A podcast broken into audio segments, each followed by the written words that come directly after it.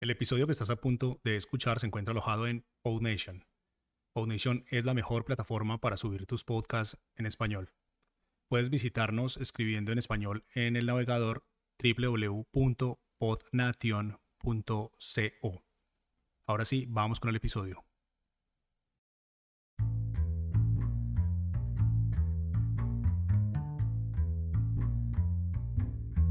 Hola y bienvenidos a Podcasters. Mi nombre es Francisco Rodríguez. Y yo, yo soy Mariana Castaño. Este es un show para quienes están empezando en el mundo de los podcasts, pero todavía tienen 10 millones de preguntas. Este es un formato corto que acá en PodNation llamamos micropodcast, así que no siendo más, empecemos. Hola, bienvenidos a la segunda temporada de Podcasters. Si aún no han escuchado la primera, pues vayan a hacerlo Hoy vamos a responder la pregunta del millón. ¿Cómo monetizar mi podcast? Así es, Mariana. Si ya se tiene un podcast bien desarrollado y tiene un buen número de seguidores, es hora de monetizarlo. Francisco, pero expliquémosles primero qué es esto de la monetización.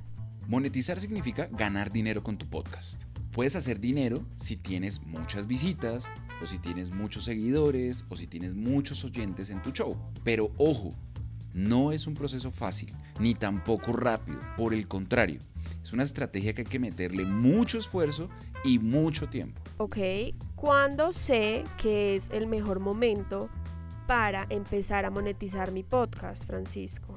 Mm, lo puedes hacer desde el día uno, pero yo diría que antes de hacerlo hay que tener una, una, audiencia base, un grupo de seguidores inicial que sea fiel, que en verdad le guste lo que recibe, o sea, que le guste tu contenido, porque no se puede tener un podcast lleno de patrocinios, con publicidad, con anuncios y con mil cosas, si no hay nadie que escuche esa publicidad. Tienes toda la razón. La monetización se divide en dos categorías, la monetización directa y la indirecta.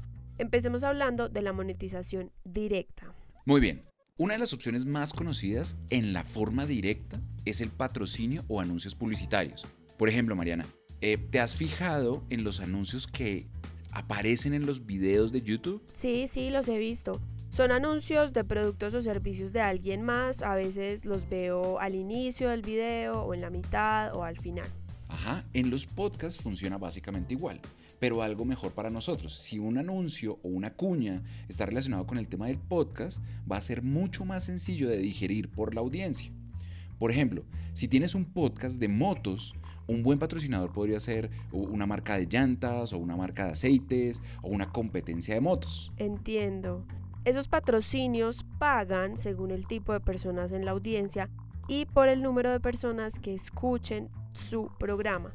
Por eso es importante el número de oyentes. ¿Sí o no, Francisco? Correcto, Mariana. Las empresas o los patrocinadores van a pagar por el alcance. Lo bueno con los patrocinadores y todo este tema es que tienes más control de esos anuncios. Puedes hablar sobre productos que has probado o productos que usas en tu día a día.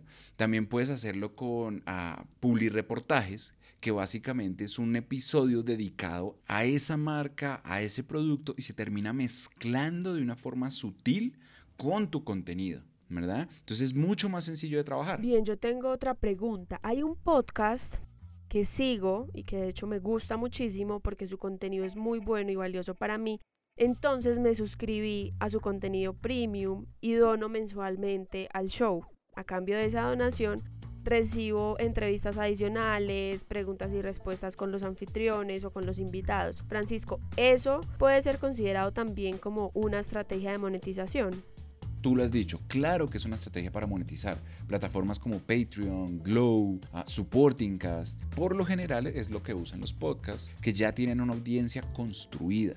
Recuerda que todo se basa en que los seguidores estén dispuestos y quieran contenido exclusivo. Pero este método es un poco más complejo. ¿Sabes por qué? Pues me imagino que porque los podcasters deben invertir mucho más tiempo produciendo material extra para sus oyentes. Ajá, se multiplica el trabajo. Y el otro tema es que necesitas tener una comunidad grande porque el 100% de tu audiencia no va a pagar, así que necesitas una audiencia grande para monetizar no con el 100%, sino con una fracción de eso para asegurar un mínimo de ingresos mensual o semanal o lo que sea, y eso no es nada fácil de hacer y siempre toma tiempo. Este tema está muy bueno, pero creo que nos faltan muchas otras estrategias para monetizar, ¿cierto, Francisco? Sí, Mariana. Los esperamos la próxima semana con la segunda parte de esta miniserie sobre estrategias de monetización.